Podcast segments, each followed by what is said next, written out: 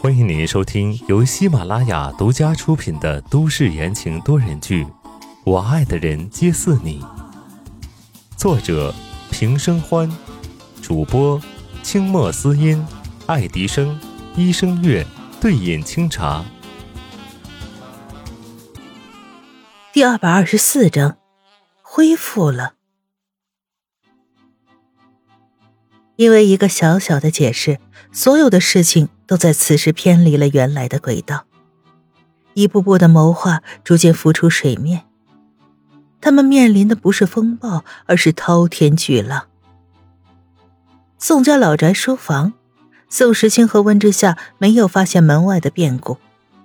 手机铃声突然响了起来，宋时清接起电话，神色凝重。温之夏心头一沉。等他挂断电话后，急忙问道：“谁？”双眸闪过一丝踌躇。宋时清低声道：“你别慌，是叶帆。”然而话还没说完，温之夏便如风一般的冲了出去。宋时清的话卡在喉咙处，只听见温之夏高声的叫喊：“李叔，快备车！”等宋时清追出去的时候，温之夏竟然直接开车走了。只留给他一排尾气。宋时清无奈的摇摇头：“小笨蛋，不能说完话再走吗？你什么时候才能像紧张叶帆一样紧张我呢？”李叔。宋时清整理一下衣服，叫了一声边上的李川。李川立刻会意，立马准备了另外的一辆车。这时，宋文安跑过来，抓住了宋时清的手：“爸爸。”我也要去。宋时清低头，你知道我要去哪儿呢？宋文安心虚，不知道。车已经备好，宋时清把宋文安交给李川，自己坐上了驾驶室，对儿子不太乐意的脸道：“在家待着，我们晚上就回来了。”不情愿的点点头。宋文安也没办法，一阵风吹过。他缩了缩脖子。天越来越冷了，他明年就八岁了。哼，到时候他想去哪儿就去哪儿，谁也管不着了。发动汽车，宋时清抬眼望了望宋家老宅，眉头微微皱起，总觉得从刚刚开始就好像差点什么，有哪个地方不太对劲儿呢？来不及细想，宋时清一脚油门追了出去。他得尽快赶到医院，去看看情况到底怎么样了。宋文安跟着李川回到了主厅，一眼就看到站在餐桌边的苏新月，他奇怪的歪了歪头。刚才苏阿姨说去楼上拿东西，怎么现在看起来憔悴了许多呢？苏阿姨，宋安安走过去，扯了扯苏新月的袖子，关切道：“你不舒服吗？”小脑袋在苏心月面前晃着，她强忍住了要发疯撕裂的情绪，扯出一个难看至极的笑：“没事，你汤还没喝完，继续喝吧。”嗯。宋文安乖巧的坐在座位上，喝起了剩下的部分。苏新月手里捏着一个小小的空瓶子，看着宋文安一碗一碗的将汤喝下去，眼底露出了疯狂。他没有孩子，宋时清怎么能和别人有孩子呢？不对，宋家，整个宋家都不该有后代。那头，温之夏跑到医院，跌跌撞撞的跑进病房里。阿帆，可是推开门就被眼前的一幕呆住了。叶帆吊儿郎当的看着站在不远处的宋子言，脸上一副挑衅的神情。宋子妍还吊着一只手臂，额头上却红了好大的一片。地上歪歪斜斜的倒着一个玻璃杯子。温之夏没有动作，眨巴眨巴眼睛，这是什么情况啊？叶凡看到站在门口的人，急忙招呼：“夏夏，你来了，快把这个烦人的话痨给赶出去！要不是老子腿脚还没好，直接就给踹出去了。”什么什么？温之夏呆在当场，叶帆这说话办事的风格，怎么这么像他在警队时候的流氓行径呢？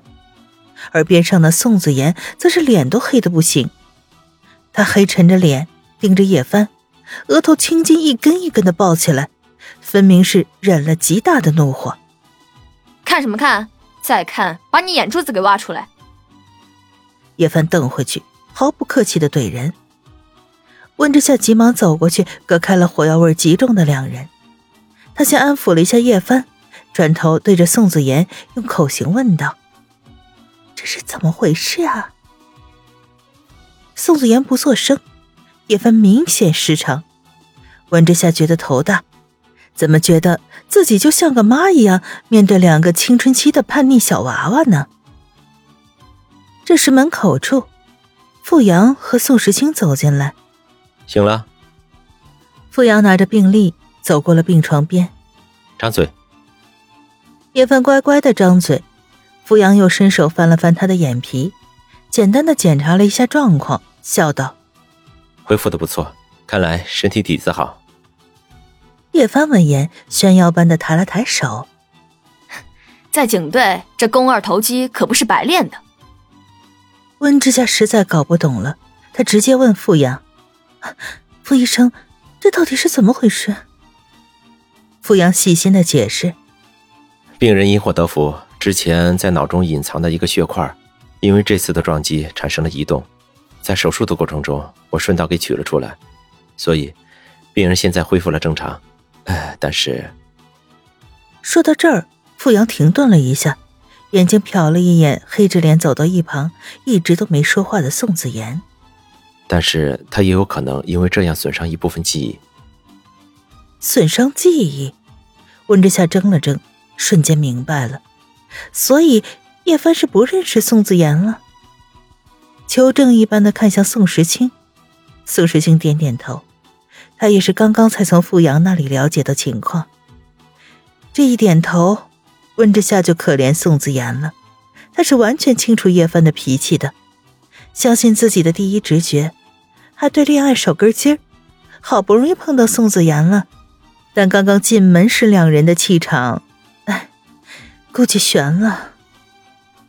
叶帆大大咧咧的靠在床上，安慰温之夏：“没关系啦，不就是忘记了一些事儿吗？以后你慢慢讲给我听就行。”温之夏笑了笑，摸了摸鼻子：“其实呢，我是不担心你的。”他坐在床边。伸手拉住叶帆，眉眼温柔，闪着淡淡的光。心底里的大石头总算是放下来，万幸人没事。行了，你还要哭不成？叶帆失笑，伸手过去抬了抬温之夏的下巴。小妞儿，给大爷笑一个。温之夏笑出声来，顺便打开了叶帆的手。你别闹了，伤还没好呢。两个女人当着自己的男人面前打情骂俏，很是顺手。这次不光宋子妍，连宋时清的脸色也没好到哪儿去。他看了一眼宋子妍，眼中是明显的警告：“还不好好的看着你老婆？”宋子妍胆大包天的瞪了一眼自家的哥哥：“你看我现在这样能看好他吗？” 为了打断这场诡异的交流，傅阳用力的咳了几声。四个人的注意力都转移到了他的身上，他将圆珠笔放进了医生袍的口袋里，平缓道：“呃，还有一件事，你们得知道，这位病人有了身孕。”听众朋友们，本集播讲完毕，感谢您的收听。